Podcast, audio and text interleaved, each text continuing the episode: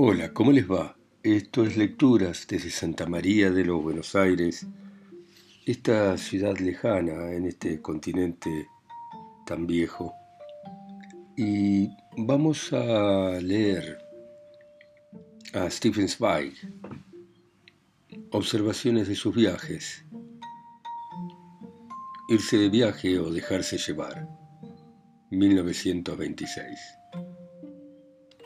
Tengo una pasión verdaderamente auténtica, las estaciones y los puertos. Soy capaz de estar horas frente a ellos esperando una nueva ola de personas y mercaderías que arrolle con sus rugidos a la que se va en retirada. Me gustan las indicaciones de trayectos y de horas, son tan misteriosas.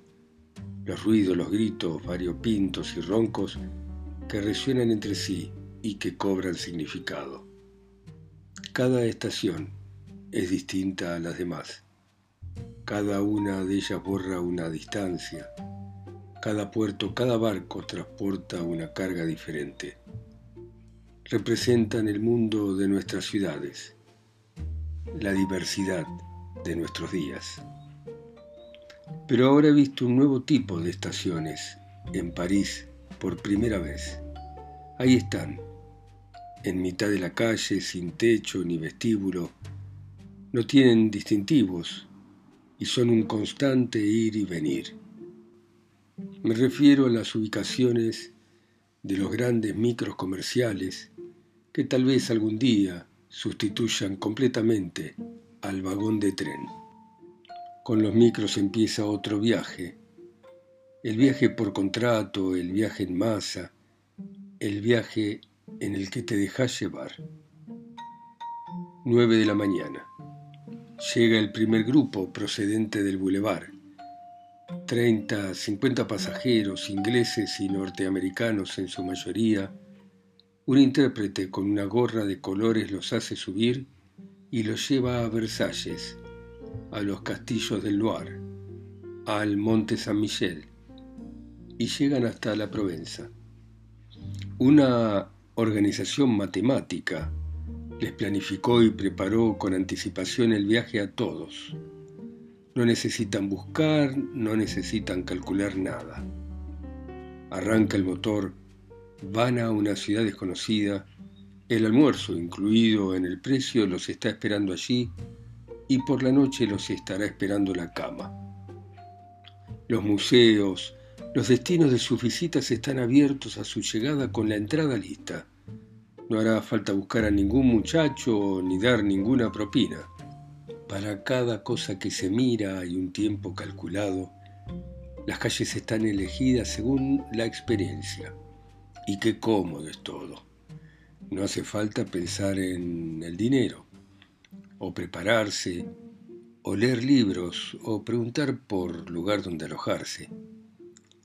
Detrás de los que se dejan llevar de viaje, y no digo los que se van de viaje, está siempre la persona que los custodia con su gorro colorido para explicarles mecánicamente cada particularidad del lugar.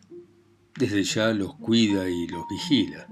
No hay nada que hacer, solo entrar en una agencia, elegir un lugar, un destino y pagar la cantidad, o sea, invertir en una especie de viaje pensionado de 14 días, y con eso ya irá por delante el equipaje mientras unos gnomos preparan laboriosamente la comida y la cama en un paisaje no visto anteriormente.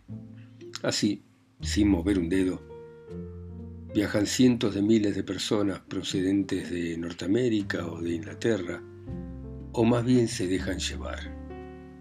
Y pese a todo, ¿no es en una compañía tan azarosa como justamente se pierde lo más misterioso de un viaje? Desde tiempos inmemoriales, el viajar ha estado envuelto en un aroma leve de peligro y aventura, en un aura de sucesos variables y de atractiva inseguridad.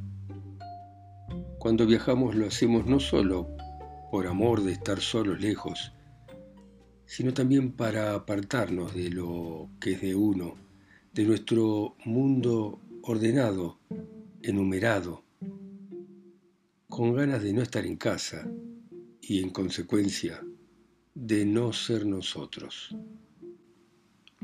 Tenemos ganas de interrumpir lo que estamos viviendo con lo que vamos a experimentar. Sin embargo, hay quienes se dejan llevar de viaje, pasando junto a muchas cosas nuevas, sin que ninguna cosa nueva pase por ellos. Todo lo personal y curioso de un país necesariamente se les va a escapar, en tanto que los conducen de un lado a otro, y el que guía sus pasos nunca es el azar, auténtico Dios del caminante. Finalmente esos norteamericanos e ingleses, subidos en un enorme automóvil, siguen estando en Estados Unidos o en Inglaterra. No oyen la lengua extranjera, no perciben la idiosincrasia ni las costumbres del pueblo. Ven los lugares que hay que visitar, claro, pero lo hacen todos igual. En las 20 cargas diarias del ómnibus, todos ven los mismos lugares, todos y cada uno experimentan lo mismo y además a través de las explicaciones de la misma persona. Ninguno vive nada profundamente, porque se acercan a los mundos más exquisitos, a las piezas, en compañía, hablando, chusmeando, nunca contemplan nada solos, nunca se aproximan a la maravilla con devoción, en soledad.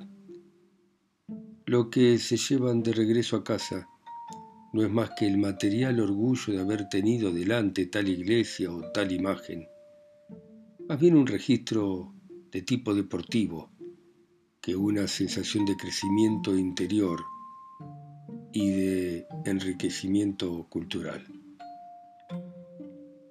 Por todo eso es preferible la molestia, el fastidio, la incomodidad, esto es, las cosas características de un viaje en condiciones, porque siempre hay un contrasentido entre la comodidad, lo que se consigue sin esfuerzo, y lo que se experimenta de verdad. Todo lo fundamental de la vida, todo eso a lo que llamamos beneficio, surge del esfuerzo y de hacer lo que en verdad nosotros sentimos y queremos hacer, no lo que nos dicen o nos imponen. Y todo crecimiento importante en cuanto a vivencias del mundo tiene que estar ligado a nuestro ser.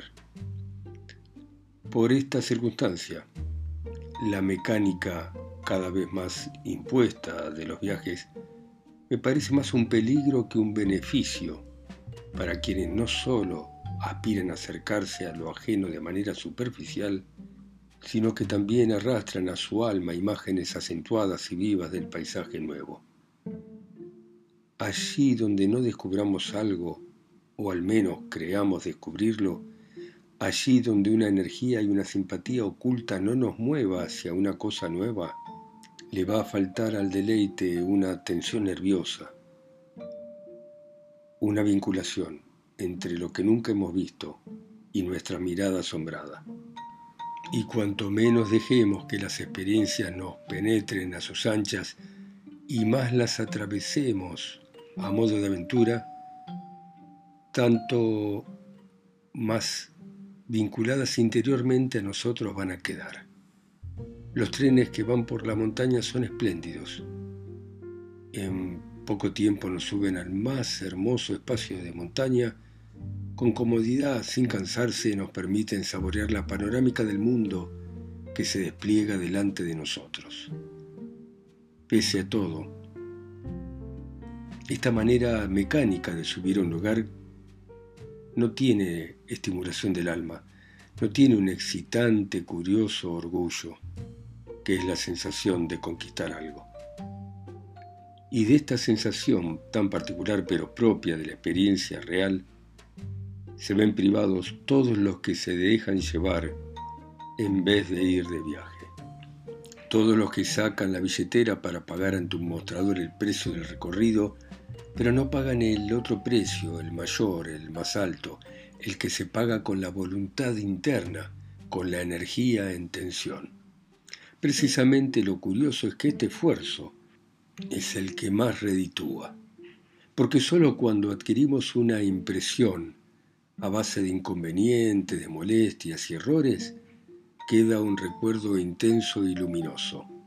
No hay nada en lo que a uno más le guste pensar que en las molestias pequeñas, en los dilemas, en los caminos equivocados y confundidos de un viaje, igual que se disfruta en los últimos años de la vida de los disparates más increíbles de la juventud. Que nuestra vida cotidiana sea cada vez más mecánica, que esté cada vez más organizada dentro de un siglo tecnológico es algo que no podemos evitar y quizá tampoco querramos hacerlo porque así ahorramos fuerzas. Pero viajar debería ser un abandono del orden frente al azar, un despilfarro, un abandono de lo cotidiano frente a lo extraordinario. Habría de ser una creación personal propia, hecha de acuerdo a lo que nos gusta y esto lo vamos a defender frente al método nuevo, mecánico y burocrático, que son las excursiones en masa, las fábricas de viajar. Rescatemos esta pequeña parcela de aventura en este mundo tan ordenado. No nos permitamos salir de viaje como si fuésemos el cargamento de una agencia. Por el contrario, volvamos a viajar al modo de nuestros antepasados, por deseo propio, con destino propio. Únicamente así todos y cada uno de los viajes van a pasar a ser un descubrimiento no sólo de un mundo exterior, sino también de nuestro propio mundo interior. 1905. Primavera en Sevilla. Hay ciudades en las que uno nunca está por primera vez. Aunque uno deambule por calles desconocidas, hay en todas partes señales como de recuerdos, ruidos de voces familiares. Su cara, porque las ciudades pueden ser como las personas, viejas, tristes, jóvenes, sonrientes, esbeltas, amenazantes, ajadas, flexibles. La conocés ya desde antes, por el de una ciudad hermana o un cuadro, un sueño, una canción, un libro. Así es Sevilla de alguna manera resulta familiar, amable y de golpe se le viene a uno a la cabeza el nombre de Salzburgo. Y no solo por Mozart, que llevado por la figura ágil de Fígaro, une estas dos ciudades lejanas con sus rollos delicados de partituras creando un vínculo de goce afectuoso. Ambas están hermanadas también en voz y desarrollo, en estilo y ademán.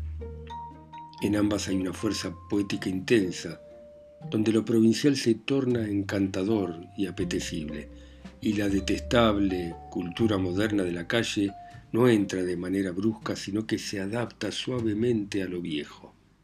En las dos se puede hallar el carácter aristocrático antiguo. Las torres y las campanas esbeltas como pajes suenan nítidas y frescas como voces de chiquilinas. Todo se oye con claridad por las calles luminosas. Ciudades como estas se acomodan en el verdor como una sonrisa, solo que en el sur la imagen es mucho más suave y lozana.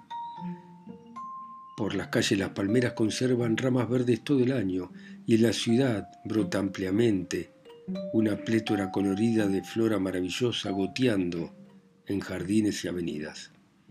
La música que impregna ambas ciudades quedó destilada en Salzburgo dos, tres veces, dando lugar a grandiosas obras de arte, mientras que la tumba de Michael Haydn y la cuna de Mozart representan pausas en torno a las que la vida oscila ahí.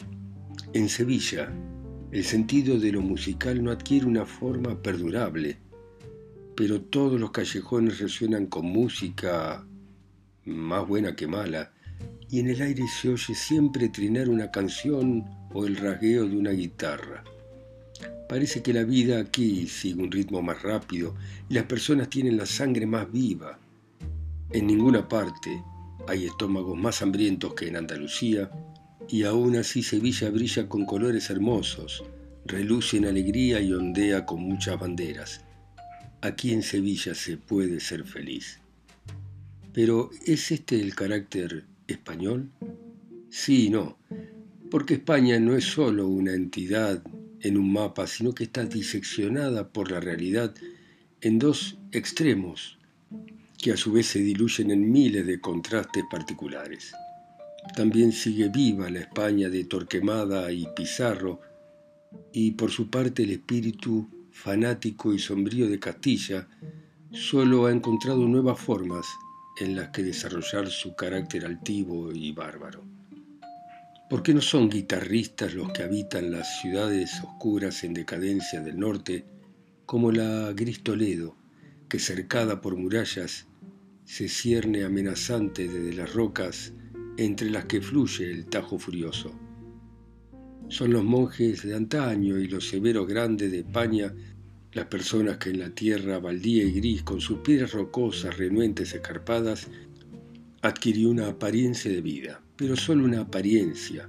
Algo de ataúd tienen muchas de las ciudades más viejas, algo de monacal muestran las personas que viven en ellas.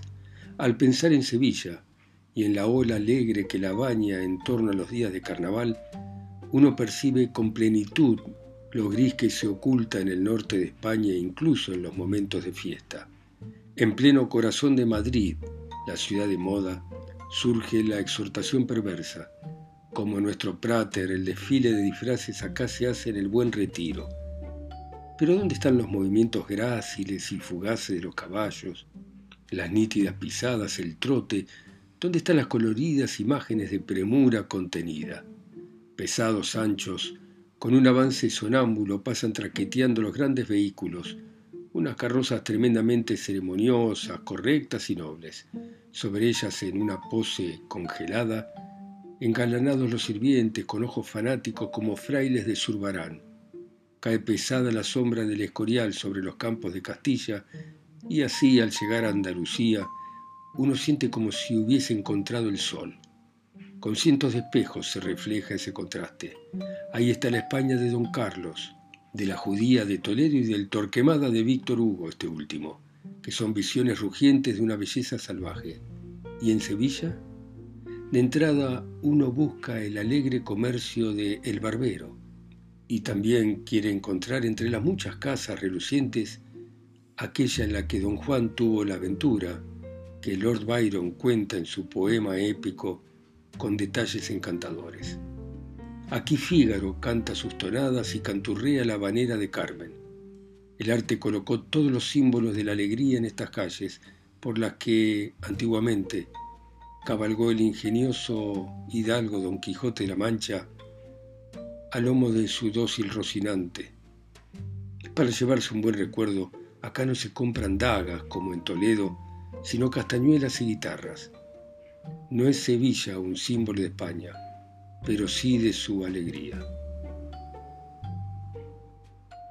Bueno, dejamos por ahora acá esta semblanza de Sevilla para continuar la mañana ustedes en sus ciudades, continentes, islas o pueblos, escuchando a Stephen Zweig a través de mi voz sola acá y lejos, en Santa María de los Buenos Aires.